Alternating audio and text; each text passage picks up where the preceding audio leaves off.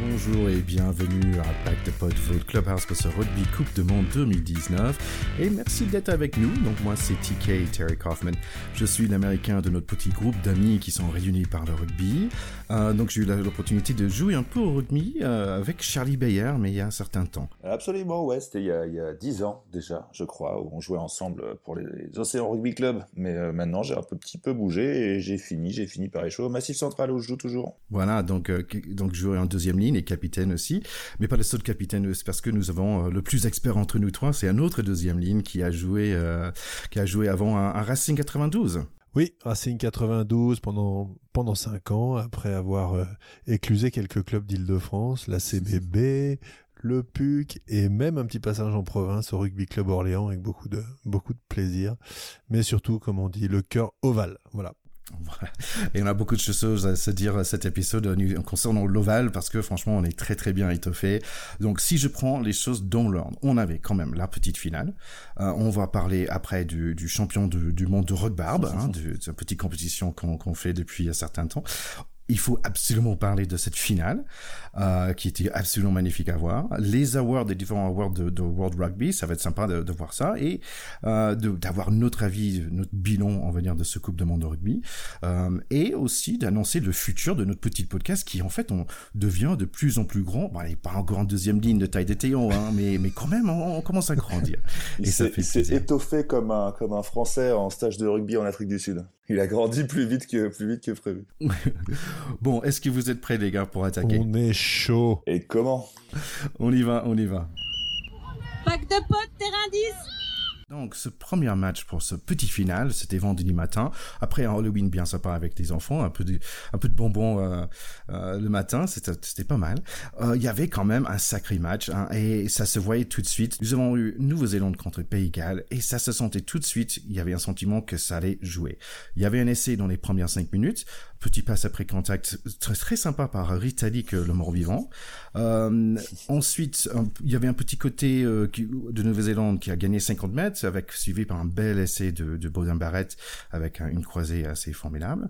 Euh, Pays de par contre, qui reste toujours dans le match. Il y a un essai de numéro 15 face à un défense qui quand même qui a bien reculé, mais euh, mais on voit que le Pays de ils sont ils sont là. Donc 14-10. Le capitaine des All Blacks, Reed, il reprend ses blacks et à 32e minute, on voit un essai marqué par la 14 suite à un contre-rock dans les 22 gallois. 21-10 et bien sûr les nouveaux Z, ils, ont fait ce que les nouveaux Z font à la fin de la première mi-temps.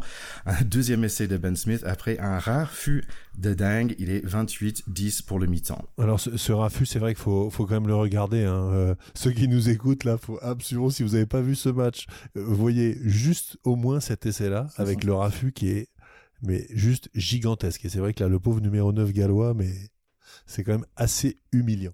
Donc le deuxième mi-temps a démarré exactement le même. Il fallait juste une ou deux minutes pour que le Black Ryan Crotty marque après un passe super sympa de certains Sonny Boy Williams. C'était un match un peu raccourci pour un Patchell et aussi notre euh, Alwyn Jones qui est parti en environ 50-60 minutes. Quand même, on voit que le, Pays de Galles reste dans le match avec un essai de, Josh Adams, son septième. Il est quand même leader de ce Coupe de Monde avec cet essai marqué. Un essai d'avant, hein, qui a rien à voir avec les essais des ouais. qu'il met d'habitude. Il a été chercher le ballon dans un petit tas pour planter derrière la ligne. Ouais, quand même important. Je pense qu'il y avait 19 ou 20 phases de jeu qui a vraiment montré cette côté borné, on va pas borné, c'est ça, mais borné, c'est bien ça, borné. de cette équipe galloise.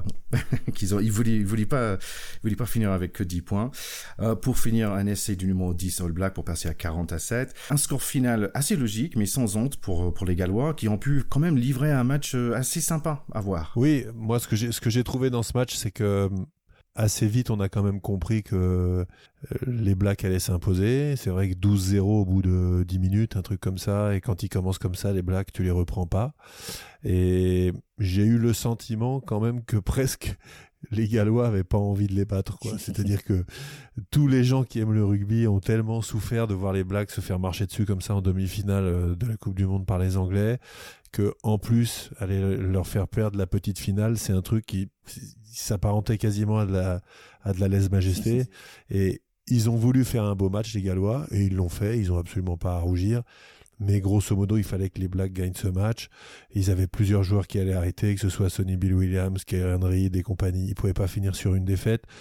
Et le parcours des Gallois est très très honorable. Voilà, comme tu dis, Alan Wynne Jones, il sort à la 55e, il a sa petite ovation personnelle tout le monde est content, c'est la fin, c'est les Blacks qui gagnent à la fin et la logique est respectée. C'est un peu ça que j'ai ressenti quand même. Ouais, c'était la logique est respectée. Après, euh, j'ai alors j'ai beaucoup pensé à toi. Euh, est-ce que tu, est-ce qu'on s'était dit sur euh, sur les matchs pas, pas folklore mais les matchs un peu plaisir quoi. Et c'est vrai que les, les All Blacks dégageaient une décontraction pendant les pendant les îles enfin ils étaient, ils étaient là pour pour finir en beauté je pense pour dire un bel au revoir à, à, à certains à certaines légendes parmi eux qui arrêtaient. Mais, euh, mais c'est vrai qu'il y a eu, il y a eu, comme tu disais, euh, le, le, à la 20e, là, sur l'essai, sur l'essai des Gallois, tu t'es dit, bon, peut-être, peut-être ça va jouer encore, mais en fait, on a surtout vu de, de leur part de la, la combativité et, euh, et, ouais de la fierté. C'est-à-dire ils étaient pas là pour en prendre 70 exactement ils étaient pas là pour baisser la tête on n'est pas les Namibiens quoi. C'est un peu ça qu'ils disaient mais euh, honnêtement, on n'a jamais douté que les Blacks avaient gagné ce match. C'est ça, c'est très tôt, très tôt, tu as vu que cette décontraction, elle venait aussi d'une maîtrise et tout. Je pense que j'ai aussi, dans cette idée de, de match, euh, de match euh, du, du plaisir, c'est qu'il y a y quand même un gros coaching quand, quand avant l'heure de jeu, Stevenson il fait rentrer un peu tout le monde pour, tu, tu sens que tout le monde croque un peu à cette Coupe du Monde. C'est, c'est l'esprit de ces matchs-là aussi. Ça reste des matchs un peu gigo quand même. On s'en fout d'être troisième. Exactement. Il fait, il fait, il fait un peu croquer tous les copains et et voilà quoi. Mais tu dis la logique est respectée parce que les All Blacks gagnent et la logique est aussi respectée parce qu'on a vu une belle compatibilité de la preuve de la, part de ces Gallois qui ont euh, qui ont eu euh, qui ont une Coupe du Monde un peu un peu euh, dure au niveau des blessures, un peu dure au niveau de leur banc. On l'a dit on l'a dit un peu chaque semaine et du coup, ça a été, ça a été assez agréable à voir, en effet. Euh, j'étais étonné par euh, l'effet que Nouvelle-Zélande soit tellement frais. Je trouvais vraiment frais déjà sur le terrain après se, d'être battu par oui, les après Anglais. Je trouve que... par le... ouais. ouais, je trouvais un force mentale, euh, bravo. Euh, et j'ai trouvé le Gallois toujours assez dangereux, comme un vieux boxeur en fait. Tu le tapes dessus, tu le tapes dessus, mais il est toujours là, il est toujours debout. Il essaie de prendre des points quand il peut, mais mais mais bon, c'était c'était assez logique, comme on a dit. Ouais, il y a eu le seul truc qui m'a un peu surpris, c'est le peut-être c'était la décontraction, peut-être que c'était dû à la compatibilité, mais c'est vrai que sur le secteur de la touche, les les les All Blacks ils avaient plus trop l'air d'y être. Après, c'est vrai qu'ils ont quand tu vois que leurs avances mettent à jouer comme des trois quarts là sur l'essai sur l'essai le, le, le, premier essai là des All Blacks dont tu nous as parlé, c'est que c'était un 8-4-1 étrange un peu. Ce qui m'a plu, c'est que euh, on a retrouvé les Blacks, quoi. Voilà, c'est-à-dire qu'ils ils ont affiché leur domination, leur grande qualité technique, de jeu collectif. À un moment, ils ont tel, ils sont tellement passés à côté de leur demi-finale que tu, tu, t'en prends à douter. Tu dis, mais merde, c'est peut-être plus les Blacks. Si tu vois le match là pour la troisième place, ça reste les Blacks. Ils sont complètement au-dessus. Et honnêtement, c'est 40 à 17, un peu les mains au du guidon quand même. Euh, donc euh, moi, je, je, suis très content pour eux qui finissent avec cette place-là. Et euh, il faut aussi savoir, je pense que dans la culture néo-zélandaise, être All Black, c'est, ça signifie beaucoup pour les joueurs. Perdre, c'est quelque chose, surtout sur des matchs euh, élimination directe euh, en Coupe du Monde et compagnie, c'est quelque chose qui dévaste complètement le vestiaire et, les, et, et, les, et les âmes et les cœurs. Et perdre deux fois de suite, c'est juste quelque chose de pas envisageable. Voilà. Oui, ce qui, ça, ça, arrive très très rarement au All Black de perdre de matchs Ça arrive très très rarement. Et moi, je me souviens quand euh, une tournée euh, qui doit être euh, les fin des années 90, je sais plus, une tournée de novembre où les, où les Français avaient battu les Blacks au match aller et où ils avaient pris une raclée au match retour. Il y avait eu une interview dans la presse de John, de John Alomou qui disait euh, voilà, cette semaine, euh, les mots euh, du coach et, et, du staff ont été très très très durs. C'est-à-dire que perdre deux fois, c'est non. Ça reste des Britanniques habillés en noir, les mecs. Hein, et ils détestent ça quand même. Ouais, et puis, et puis quand, de ce que tu dis du. Le, mot est peut-être trop fort, mais du, trauma un peu subi, c'est quand tu as vu la presse Nouvelle-Zélande dans la semaine euh, par rapport à leur demi-finale, c'était, je pense que c'est la, fait d'avoir l'impression de s'être fait marcher dessus un peu. Il y a eu des échos aussi de ce qui a été dit ou des impressions, des ressentis qu'il y a eu dans les vestiaires. Euh, après, il y a eu des témoignages de joueurs ça faisait, comme tu dis, ça faisait aussi plaisir de leur retrouver non seulement leur jeu, mais une déconstruction, une, une... plaisir de jouer. Ça reste un jeu, hein, c'est ce qu'a dit Stevenson aussi à un moment. C'est assez classe. Stevenson, moi là où je l'ai trouvé très classe, c'est son, son interview de fin. Euh, t'as la, la, présentatrice là qui vient lui demander, qui dit alors 15 ans de service, de Coupe du Monde, euh, vous avez rendu un service énorme. qu'il laisse le public applaudir pendant très longtemps et il, il, après après un petit moment où il applaudit le public, où il a beaucoup de regards, où tu sens qu'il est pris par l'émotion, il répond juste It's been a privilege. Ah, bien sûr. Genre, j'ai trouvé ça tellement classe. Genre. C'est vrai. C'est-à-dire, je, je, suis, je suis beaucoup plus petit que cette institution, que sont les All Blacks et qui reste le, le, drapeau du pays. Euh, euh, faut pas oublier, hein, la Nouvelle-Zélande, ça reste un, petit pays euh, avec moins de 5 millions d'habitants. Il y a plus de moutons que d'habitants. Euh, et ils ont, pour exister, ils ont le rugby et ils avaient la voile. Voilà. Ils ont, ils ont, ils ont Peter Blake, la Coupe de l'Amérique, euh, etc. Et les All Blacks. Et le reste, la Nouvelle-Zélande, à part les Kiwis au Super U, si tu veux, tu les connais pas. bon, malheureusement, c'est pas une équipe qu'on voit très souvent, euh, nous, comme euh, comme ils sont pas dans les destinations, mais comme on va voir quand même cette équipe de, de, de Pays de Galles bientôt, et je suis content parce que j'aime bien ce joueur Patchell, qui me fait d'ailleurs, qui me fait penser à un des un des princes de l'Angleterre. Ah Harry, je, je, suis d'accord, je suis d'accord. et bon, il y avait deux, deux hommes, deux grands hommes sur le terrain, qui euh, aussi avaient une autre compétition, donc une compétition qui s'appelle le Rugbarb. Ah C'est vrai qu'on s'est beaucoup beaucoup mobilisé hein, pour cette compétition qui a déjà déchaîner les passions, euh, qui, a, qui, a, rendu des gens un peu, un peu, un peu fous. Euh, euh, non, blague à part, nous on a, on a rigolé en voyant quelques, quelques systèmes pileux hirsutes et assez, assez rigolos de part et d'autre. On avait fait une petite sélection.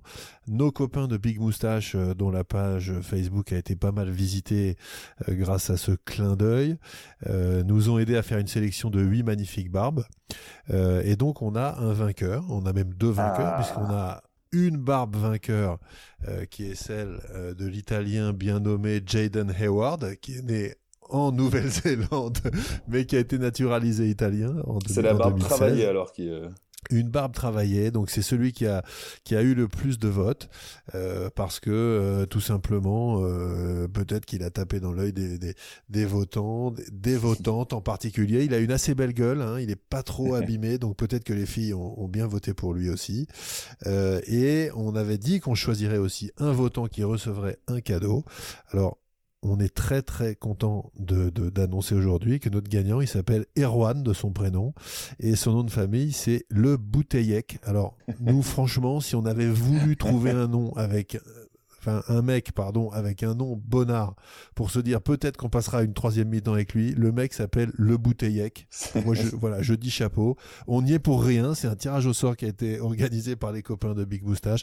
Donc, Erwan Le Bouteillec, tu vas être contacté par nos copains de Big Moustache, euh, tu vas recevoir un cadeau et l'histoire est peut-être pas terminée. On se, on se rencontrera euh, si tu es si tu es disponible avec grand plaisir. Voilà. Pour peut-être basculer quelques petites bouteilles. Euh, pour, bouteiller ensemble.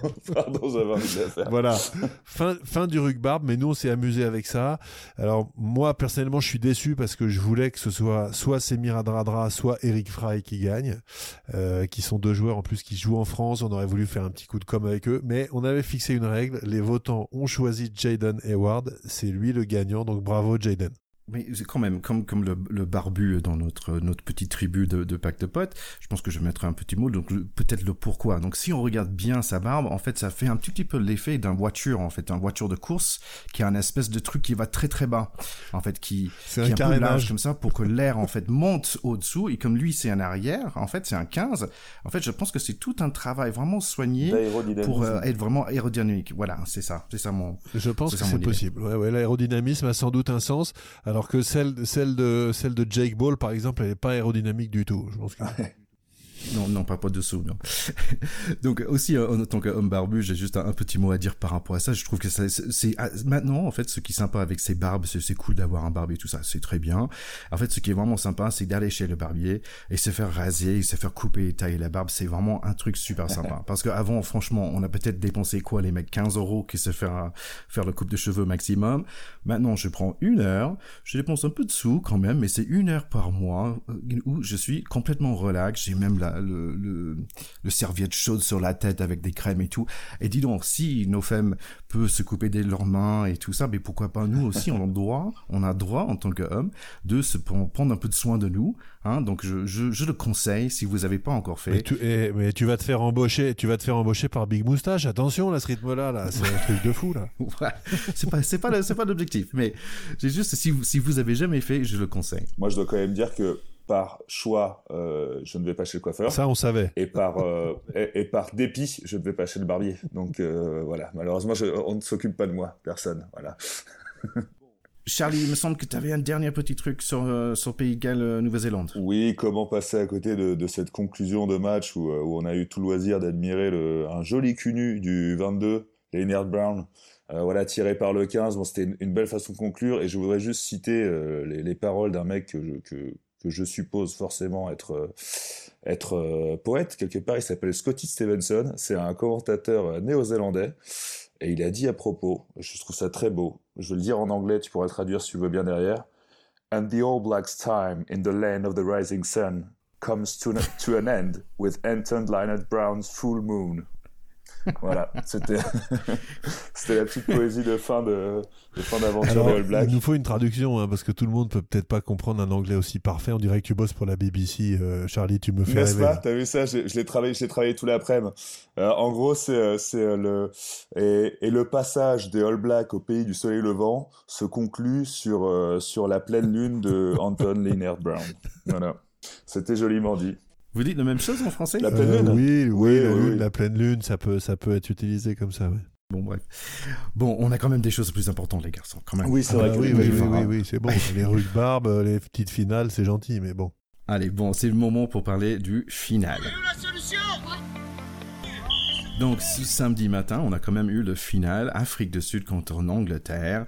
Un match très attendu qui a démarré très vite, malheureusement par un chaos de, de, de numéro 3 euh, anglais, Sinclair.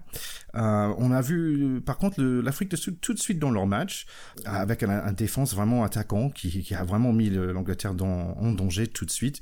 Beaucoup de pénalités, donc notamment, je pense, 4 dans les premières 10 minutes. Euh, et après ces premières 10 minutes, on voit l'Afrique du Sud qui mène euh, 3-0 on voit une équipe de l'Angleterre vraiment euh, changer par rapport à la semaine dernière. Ils sont d'un coup faibles. On voit des, on voit des passes un peu pourries. Ils subissent dans la mêlée, ils subissent dans les touches.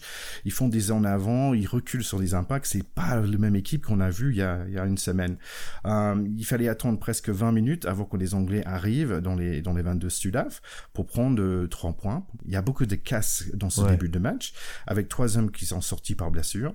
On voit petit à petit ce score, bon, il, il ex à un certain moment 6 6, mais euh, on, c'était après l'Angleterre a campé dans le, de, dans le 5 mètres de Sudaf pendant, pendant longtemps, mais ils n'ont pas réussi à marquer un essai. Ah ouais, ouais. Donc, en gros, à 12-6 à la mi-temps, on, on, voit une équipe d'Afrique du Sud vraiment qui mène. Euh, Théo, la semaine dernière, tu as parlé d'un match de Klebar. Et je pense que le début de ce match, c'était vraiment ça aussi. oui, j'ai eu quelques retours d'ailleurs, hein, donc ah ouais, ça, fait, ça fait marrer les gens. Mais c'est vrai, c'est vrai, euh, le rugby, c'est aussi un sport comme ça. Ça aussi, c'est rugby, comme disait Nick Mallette, qui a dû être content de voir son équipe euh, défendre comme ça et s'acharner. Alors, euh, moi, je, je, je, sais pas, il y a beaucoup de choses à dire sur ce match, mais je, moi, je vois deux tournants euh, vraiment principaux. Euh, c'est effectivement euh, ce, cette sortie de, de, Sinclair très très tôt et remplacée par par Cole, par Dan Cole, qui, s'est fait qui, qui s'est fait complètement croquer en mêlée. Enfin, c'est un peu indigne euh, pilier droit en finale de Coupe du Monde se faire bouffer comme ça. Il, il a pas du tout tenu la route. C'est vrai que c'est un peu vieillissant. Ça interroge un peu sur le sur le sur le réservoir des Anglais à ce poste-là parce que euh, perdre son pilier, c'est un coup dur clairement, mais le remplacer par un mec qui tient pas la route, euh, c'est quand même très très bizarre. Le mec en face s'appelle quand même The Beast, non? On est d'accord, mais The Beast, euh, il est quand même un peu sur la fin. Il, a fait son match, mais il est quand même un peu sur la fin de carrière. Et euh, Dan Cole, merde, normalement, enfin c'est un mec, il, devrait tenir son rang. Il a pas du tout tenu son rang.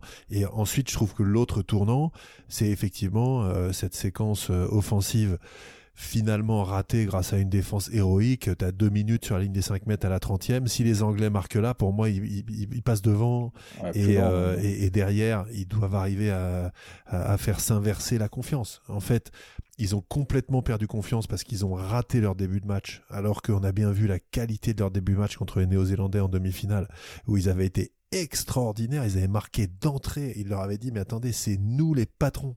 Voilà. Et là, ils ont rien dit du tout. Et au moment où ils ont eu la possibilité d'accélérer, et sur cette action-là, la 32e qui se finit euh, avec un moment où Owen Farrell en position de demi de mêlée qui se fait reculer par je sais pas qui, euh, ils étaient sur les 5 mètres, ils se retrouvent sur les 40 mètres à, à coup de à coup de plaquage et de défense. Là, simplement, les mecs on, on leur ont dit en face, ben non, les tauliers, c'est nous. Voilà. Et pour moi, après cette action-là, euh, je me suis dit, euh, ils y sont pas trop dans leur tête, ils sont pas dans un grand jour. Et en plus, là, il y a des mecs en face qui leur disent Vous ne passerez pas. Charlie, est-ce que tu as vu d'autres choses pendant ce premier mi-temps? Alors ouais, pour, pour moi, c'était, j'ai effectivement noté les, les, les, deux faits de jeu là dont vous avez parlé. Pour moi, c'était le plus progressif parce que tu avais cette sortie de Sinclair remplacée par Cole qui effectivement a morflé. Donc première étape, on voit qu'en mêlée, euh, ils, ils, ils, ont, ils ont du mal, ils subissent. Après, vers la, vers la dixième, onzième minute de jeu, euh, je, je on sent que l'ascendant, alors les passes étaient mal ajustées, il y avait un peu de, ils avaient du mal un peu les Anglais, mais t'as Maro Itoge qui, repart faire sur Maro Itoge, qui euh, met les mains sur le ballon, qui commence à gratter, il s'est fait défoncer, mais défoncer bon, évidemment, il reste debout parce que c'est un guerrier, mais tu sens que voilà, il va pas pouvoir s'amuser comme la semaine dernière. Tu vois, déjà, c'est un autre signe. Pareil, à la 14e, 15e, euh, Lowe's, qui était, qui était impérial la semaine d'avant, se fait contrer en touche. Tu sens qu'en fait, toutes les phases où ils avaient des, tu sens toutes les phases où ils avaient des certitudes, en fait, la semaine d'avant, ils se font bousculer. Mais pour moi, c'était vraiment progressif. On voit que chaque fois qu'il y a une phase où ils vont pouvoir s'exprimer, ils se font niquer et on arrive effectivement à cette, à la demi-heure de jeu, là, où il reste 2-3 euh, minutes, euh, mais à se défoncer. C'est là où il y a, c'est là où il y a deux blessures euh, en face. Là, c'est là où le, où le deuxième ligne sort avec, euh, avec l'épaule en vrac, ou le, ou le, le, le talonneur aussi Sudaf sort. Enfin, c'est une séquence, mais d'une violence inouïe. Et ils repartent avec trois points. Et, et, et, offensivement, euh, offensivement, là, pour moi, ils, ils, ils, perdent vraiment le match là parce que ils montrent qu'ils sont dans un jour où ils n'ont pas les solutions. Et même euh, Ben, ben Youngs, euh, plusieurs fois, il est tout près de la ligne. Combien de fois sur des séquences comme ça, il y a eu essai derrière côté anglais, mais ouais. à chaque fois, il marquait. Voilà. Bah, et surtout que, surtout que euh, expliquer, euh, je pense qu'il y a des équipes, si tu leur dis, bah, poulet, en fait, ce qu'on va faire, c'est te rentrer dans la gueule, tu vas voir, tu vas, ça va être dur. Je pense qu'il y en a qui peuvent trembler, mais, mais toutes sauf les Sudaf, en fait. les Sudaf, tu, vas, tu leur dis, gars, pendant 80 minutes, on va se rentrer dans la gueule. Je pense que eux, ils disent, bah, hey, super, c'est ce qu'on, oui. c'est ce qu'on fait depuis 30 ans, quoi. À l'image de mon, mon, petit Faf. À l'image du petit Faf. Et du coup, oui, en effet, en première mi-temps, j'ai trouvé que, que les Anglais montaient des signes de faiblesse et que le score, au final, était pas flatteur pour eux, mais que mais on consentait qu'ils avaient réussi à contenir un peu au score. Ouais, c'était quand même ça restait un match proche, mais comme comme toi, j'étais surpris de. Je pense que c'est à ce moment-là on a vu euh, vu le numéro 8 euh, anglais Billy euh, Vignepola se fait retourner euh, ouais. par un défense et c'est ah c'est pas ça c'est pas quelque chose qu'on voit tous les jours. Bon, le match a redémarré un peu dans la même zone, 15-6 par un autre par un autre pénalité pour l'Afrique la, du Sud. quand même, à la 47e minute, on voit un certain remontée de fierté des Anglais. Il y a un, un par Farrell qui manque, euh, qui rate d'ailleurs un autre par la suite. Euh, donc 15-9, donc ça reste un match à, à 6 points. Et à 58 minutes, il y a un truc qui se passe. J'aimerais bien que Théo, tu m'expliques après. Il y avait une espèce de maul préparé. En fait, il y avait un pass vers, euh, je sais pas, un groupe de 8 mecs qu'ils ont fait un truc que j'ai pas vu. Bon, pénalité, ok, c'est très bien. Mais l'Angleterre reste plus ou moins dans le match. C'est encore dans leur portée. Jusqu'à euh, 66 minutes, il y a un très joli essai par un certain Mapimpe, si j'ai dit bien bien.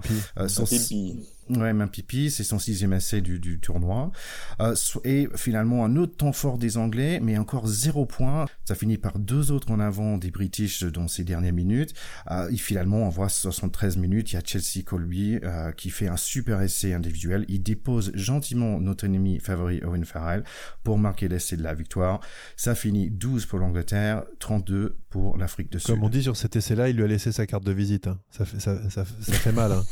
cet essai-là, il est quand même euh, hyper humiliant et on, on le voit d'ailleurs. Euh, euh, c'est symbolique hein, que ce soit Farrell qui rate le plaquage et ensuite tu vois quand il quand il va marquer celui qui dépose et qui et qui baisse la tête complètement sur son maillot ensanglanté c'est symbolique c'est Billy Vunipola qui, qui essaye de venir défendre mais il est à la rue aussi il n'y arrive pas. Et là-dessus ils savent que c'est perdu quoi. Voilà là ils savent que c'est terminé. Donc euh, c'est extrêmement dur pour eux.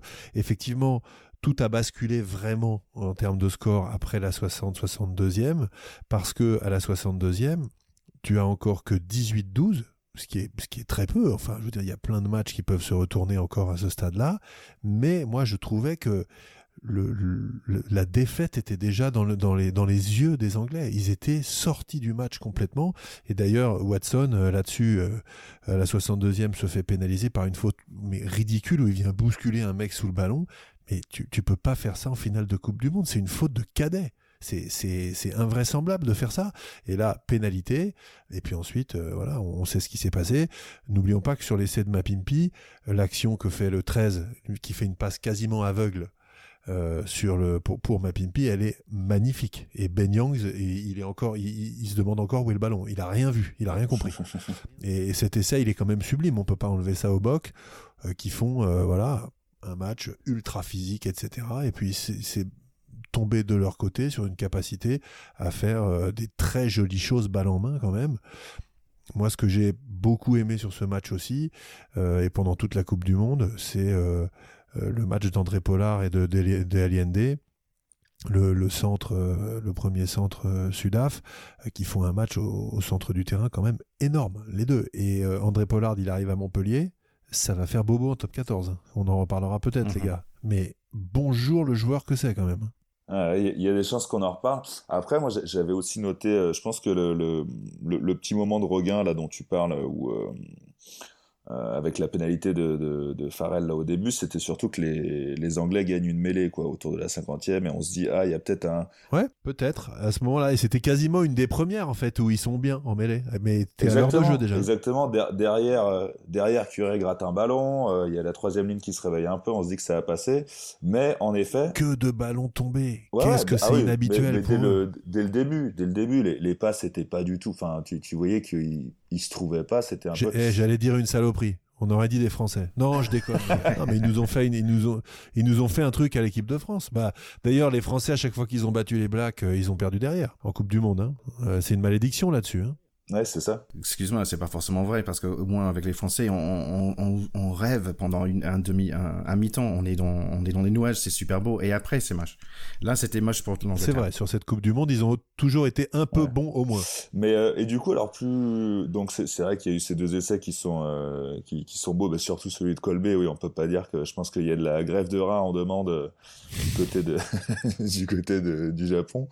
Mais, mais pour être tout à fait honnête, moi pendant ce match, alors j'ai complètement retourné ma veste et c'est peut-être un peu l'histoire du, du, traître qui, qui, qui, a trahi pour rien, mais j'étais derrière les Anglais, moi, après, après le match qu'on avait vu la semaine dernière, j'avais très envie qu'ils gagnent, je les trouvais beaux, et du coup j'étais un peu en colère contre les, contre les, contre les Sudaf. J'ai été apaisé plus tard, pour les images de la victoire dont on va parler et pour plein d'autres raisons parce qu'en vrai c'était en tant qu'avant tu peux que apprécier le match qu'ils ont fait. C'est un match de ils ont pas eu besoin des trois quarts hein, sur ce match. C'était à part à la fin bon histoire de les faire briller un peu mais c'était vraiment un match d'avant. Mais c'est vrai que pendant le match je me suis dit putain on a alors on a eu une coupe du monde 2015 qui était l'avènement du jeu. On a eu euh, pendant pendant pendant ce, cette Coupe du Monde, beaucoup, beaucoup de jeux. On a eu les Japonais qui ont qui ont brillé par par quelque chose de très construit où ça partait. La semaine dernière, on s'est régalé. Et là, t'as les Sudaf, ils nous ramènent 15 ans en arrière, ils en ont rien à branler. Euh, occupation, euh, défonçage de gueule, et puis euh, et puis jeu au pied de temps en temps. Enfin, c'était vraiment, on tu t'es dit merde. Et les Anglais derrière, tu te dis, il y a bien un moment, mais justement autour de, cette cinquantième là, tu te dis putain, ils vont se réveiller. Ah bah ça y est, ils vont, ils vont commencer à jouer. C'est pas encore un rugby de concassage qui va gagner.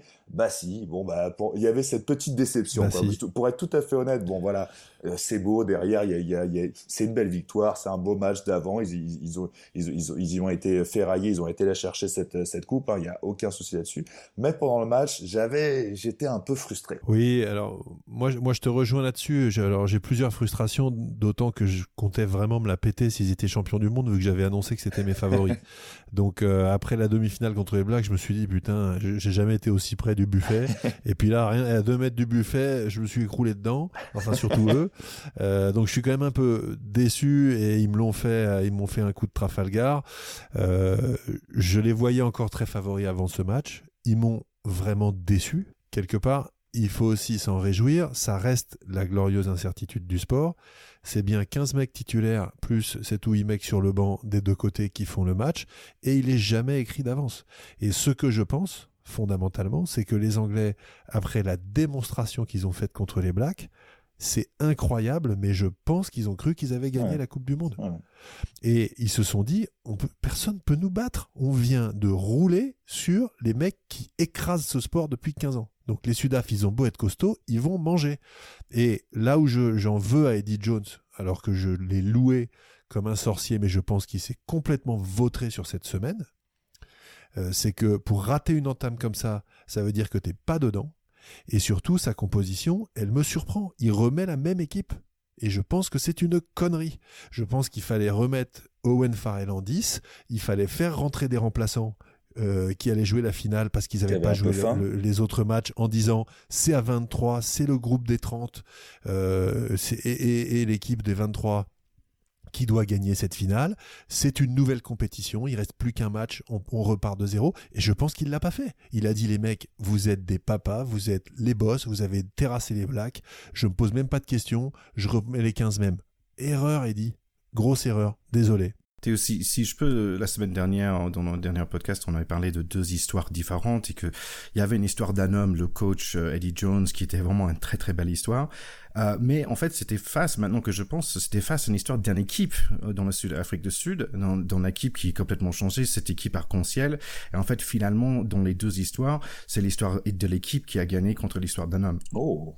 Oui, peut alors peut-être. C'est vrai que on, avait souligné d'ailleurs dès le début, hein, dans les matchs, euh, dans les tout premiers matchs, les matchs de poule, etc. On avait dit que euh, ils étaient à un, moment de leur histoire où ils avaient un capitaine noir pour la première fois. C'est pas anodin, on l'a dit la dernière fois, mais faut le redire. Pour ce pays-là, c'est extrêmement significatif. Et d'ailleurs, il y a eu des scènes de liesse en Afrique du Sud qui est un pays qui va très mal par ailleurs, euh, et on peut, on, peut évidemment que se réjouir que le sport, le sport qu'on aime nous en plus, euh, soit le véhicule d'une joie partagée entre des mecs qui oublient d'un seul coup qu'ils ont euh, des tas de problèmes, du racisme latent à plein de trucs. Il y a d'ailleurs une, une sale histoire qui tourne au basque de, de, de qui était à moitié chez les flics avant la Coupe du Monde parce qu'il avait insulté ou je sais pas quoi, il aurait hein, des insultes racistes à un mec dans la rue. Donc c'est un pays qui reste encore très marqué par ça. Donc évidemment, tout ce qui peut cimenter ce pays, c'est beau. Et d'ailleurs, Chelsea Colby, euh, c'est un métis. Et c'est un pays dans lequel il y a encore assez peu de métis. Il y a, beaucoup de blacks, beaucoup de blancs, euh, mais euh, c'est beau aussi qu'il y ait des métis qui soient aussi le, signe de, l'intégration, comme l'était d'ailleurs Brian Abana. Sur le, discours qui a, été, qui a, été, donné aux Anglais, qui peut-être Eddie Jones s'est trompé, Peut-être aussi que les Anglais ont trop entendu les discours des instances, parce que je ne sais pas si vous avez entendu pendant la semaine, mais les Anglais auraient été dans le, enfin la fédération anglaise aurait été dans une mer de noir financièrement si euh, si les Anglais avaient gagné par rapport aux primes promises. Donc si ça se trouve les Anglais euh, euh fin euh, fin défenseurs de leur reine, ils ont ils se sont juste dit bon les gars on va on va pas ruiner la Fédé quand même. On a fait notre finale la semaine dernière, on va on va les laisser tranquilles. Je pense que c'est ça, ils ont entendu le mauvais discours. Hein. Hein, c'est encore un coup de Boris Johnson. c'est ça. C'est vrai que, euh, Charlie, tu disais à l'instant, et je, te rejoins complètement, les Anglais, la vérité, c'est qu'ils ont joué leur finale en demi-finale. Voilà. Et, d'ailleurs, ah c'était le match au sommet de cette Coupe du Monde. C'est ce qui rend ces compétitions aussi, là, parfois un peu imparfaites. C'est que euh, moi, je crois quand même que, à part ce match raté, les Anglais auraient mérité avec l'équipe et ce qu'ils ont montré et le fait de battre les Blacks comme ça, d'être sacrés champions du monde et meilleure équipe de cette coupe. Et faut quand même pas oublier que les Bocs, qui sont champions du monde, ont perdu contre les Blacks au premier tour. Euh, alors que les Anglais leur ont foutu une raclée. C'est les, seuls champions du monde à avoir perdu un match, avoir perdu un match dans la compétition. Voilà, donc il y a quelque chose d'un peu frustrant quand même dans cette victoire-là, même si elle ne souffre euh, d'aucun commentaire euh, négatif sur le match en lui-même qu'ils ont réussi en tout point. Et pour le coup, là, je pense que leur coach Erasmus, lui, moi je le connais pas beaucoup. Je sais juste qu'il avait été le coach du Munster, donc c'est un mec qui connaît bien le rugby européen aussi, qui connaît bien certainement la, euh, la, la, mentalité euh, anglaise, etc. Il a dû trouver les mots euh, pour que ces mecs-là aient cherché les ressources et renversent les Anglais en les prenant à leur propre jeu, parce que effectivement les Anglais, eux, se, sont troués complètement sur ce, sur ce match, tout ce qu'on peut dire.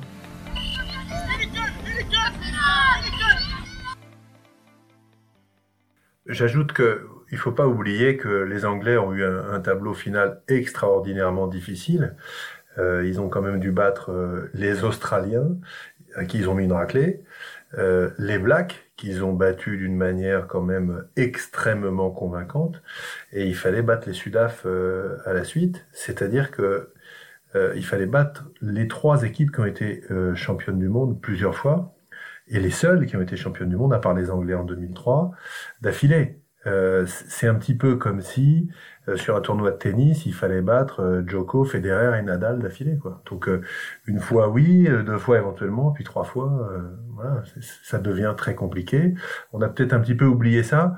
Les Sudaf, quant à eux, ils ont battu les Japonais en quart et les Gallois en demi. C'est pas du tout, du tout la même limonade, même si les Gallois étaient une très bonne équipe et les Japonais l'équipe surprenante. Donc je pense que les Anglais, c'est vrai qu'ils sont passés au travers. Euh, mais tout simplement, euh, c'est pas des machines. Ils avaient énormément donné et euh, ils avaient peut-être tout simplement plus assez d'essence dans le réservoir et ça, ça s'est vu. Je peux pas, j'ai pas de potes. Donc, en regardant le match de Nouvelle-Zélande contre Pays de Galles, en fait, on, disait ouais, ouais, allez, vas-y, ouais, superbe. Mais en fait, regardant ce match euh, Angleterre-Sud-Af, c'était ouh, ah, ouh, c'était très très violent. C'était juste trop physique. Est-ce que je peux faire mon petit point Ah, mais on l'attend, on l'attend. Bien sûr, ben, on attend que ça. Dans la foule est en délire là. Ben, en fait, je vais, je vais les changer légèrement. Donc, au lieu d'expliquer le rugby américain, en fait, je vais vous expliquer un peu le foot américain à vous, euh, avec quelques euh, quelques petites expressions en anglais, parce que ce match pour moi, ça ressemblait énormément à un match de américain. Ou après, euh, on est à presque dans le quatrième carton, parce que nous on a des cartons, hein, et on est dans le quatrième carton, il est 18 à 9, comme tu as dit, tout est possible. C'est pour mettre de la pub. Hein. oui, voilà, c'est ça. Non, c'est parce qu'on court beaucoup, on est très fatigué. Voilà. Donc, ça me fait penser à trois expressions en anglais. Un, c'est defense wins championships. Mm-hmm. Ça veut dire c'est très beau d'avoir un attaque qui est sympa, qui peut te gagner un match, mais en fait, c'est les défenses en général qui gagnent tous les championnats. Et je pense que ça, on peut dire la même chose pour cette équipe d'Afrique du Sud. C'est vraiment la défense qui a fait gagner ce match et d'autres. Ah bah là-dessus, oui. Le deuxième, c'est un, mot qui vient à l'esprit, c'est euh, smash mouth. Donc c'est vraiment on rentre dedans et je te casse de les dents, je te mis ma pointe dans ton visage euh, parce que vraiment c'était un, match smash mouth quoi. C'était c'était très rugueux. Et euh, je dirais la, la dernière, c'est un guerre des tranches, on dit, c'est un trench warfare en anglais. C'est guerre des tranchées, ouais. Ouais. Et en fait dans cet esprit, esprit que que le match il gagnait devant et pas derrière. Et pour moi c'était c'était ces, ces trois choses là. Oui, on peut, et puis on pourrait ajouter on pourrait ajouter une petite phrase très très ah. classique qui est d'ailleurs celle des Anglais. Hein. Bien sûr, no scrum, no win. C'est-à-dire que quand tu te fais bouger en mêlée, en général, tu gagnes pas le match. Même si tu es bon. Et 60 minutes à se faire bouger en mêlée, bah tu perds. Bon, si on, si on ferme un peu le chapitre sur ce, ce, match, qui quand même, il y avait des belles choses à voir, et surtout après, le troisième mi-temps, ça a démarré tout de suite, avec notre petite ah face ah ouais. de Claire, que j'aime vraiment beaucoup maintenant. Merci euh, Théo de m'avoir parlé de lui euh, tout au début de notre podcast. Hein On l'avait vu tout au début. Hein il est là, euh, troisième mi-temps, tout de suite, avec euh, le coupe plein de bière, dans, dans ses slips, de, avec les couleurs de ce pays. Je trouvais ça trop Un magnifique slip drapeau, ouais. Bon les gars, on peut dire que ce, ce Coupe de Monde est fini, malheureusement, c'est un peu triste, mais quand même on a pas mal de awards et, des choses à en parler. Juste rapidement, pour chacun de vous, on va dire Charlie d'abord, quel était ton, bilan de ce Coupe de Monde?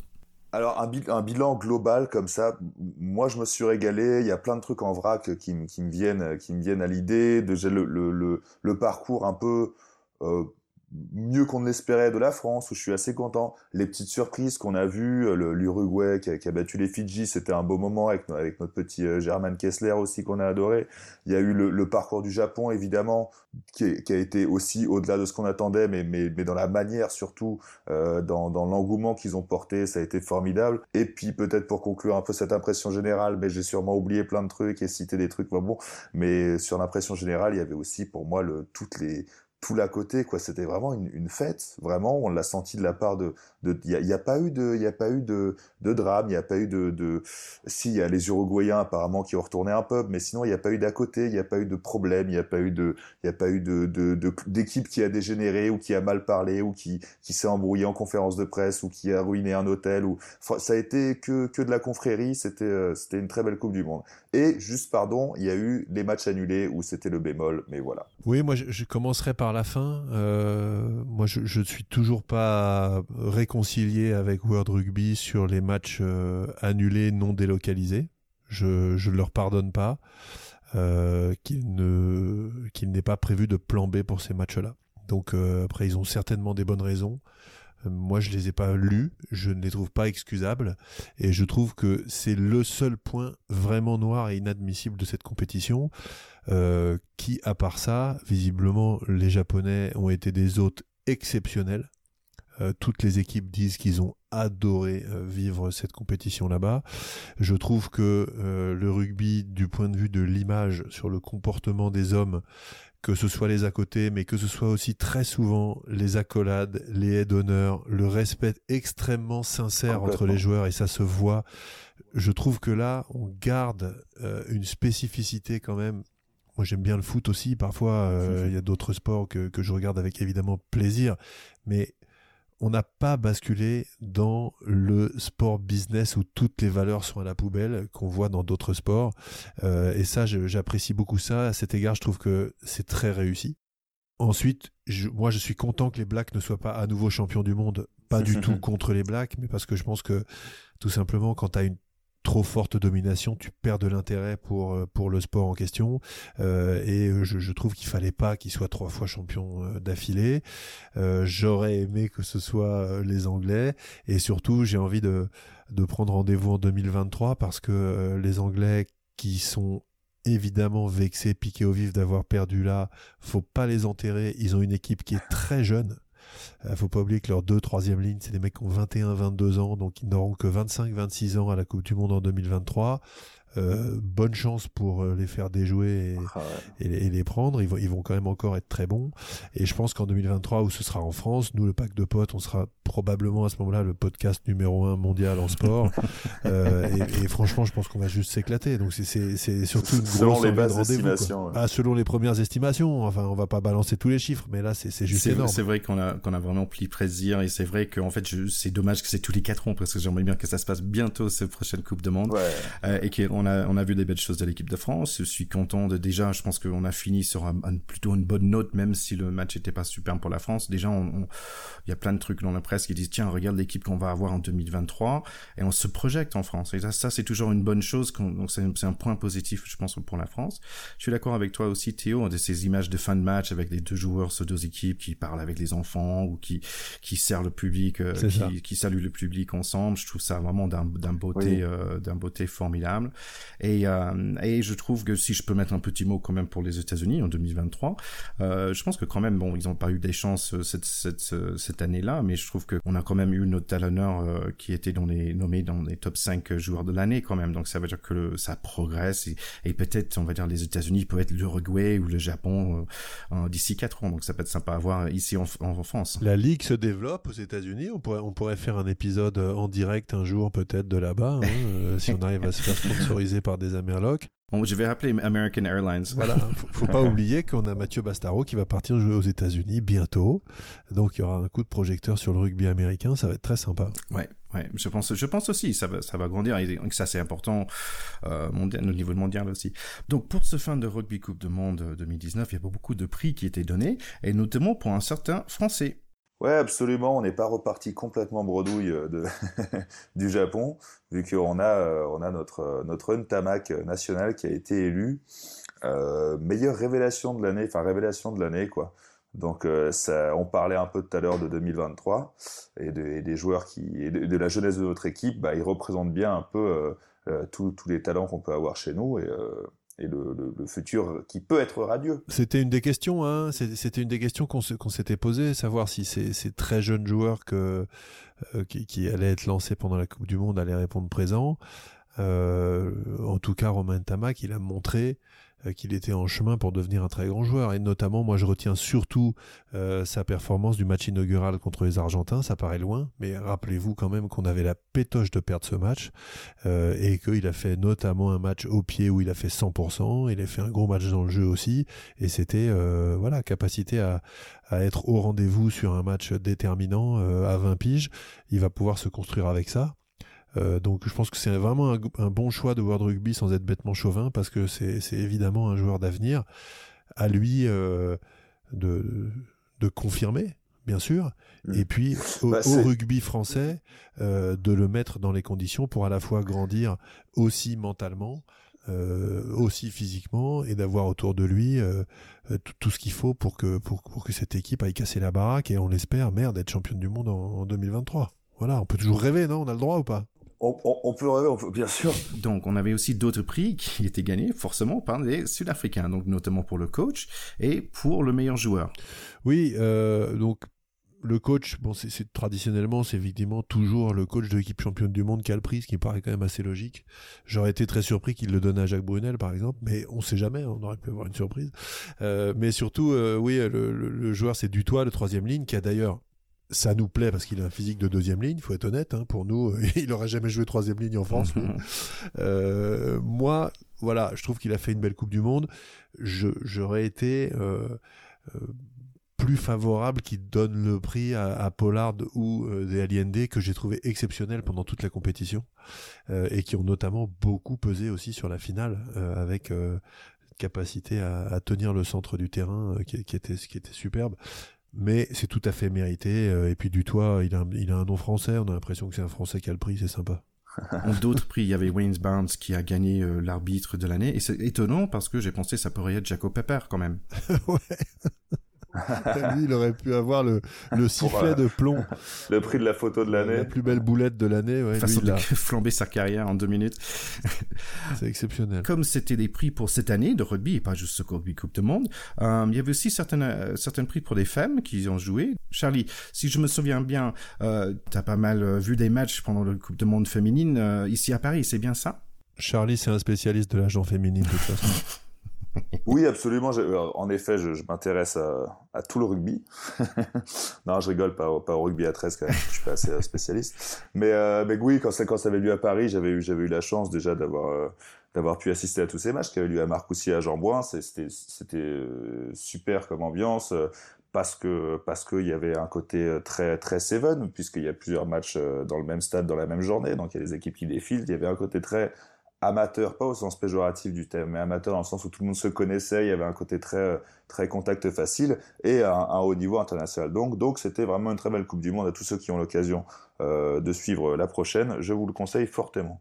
Euh, concernant les, les, les, nommés pour pour ce titre de, de joueuse de l'année, euh, il y avait on avait une petite française de chez nous, Pauline Pauline Bourdon qui malheureusement a pas fait le poids euh, face à l'hégémonie anglaise parce que les, les Anglaises sont enfin vraiment euh, dominent le rugby euh, le rugby à 15 féminin et il y avait trois nommés parmi elles et c'est du coup une anglaise Emily Skirat qui a remporté ce prix de joueuse de l'année IRB.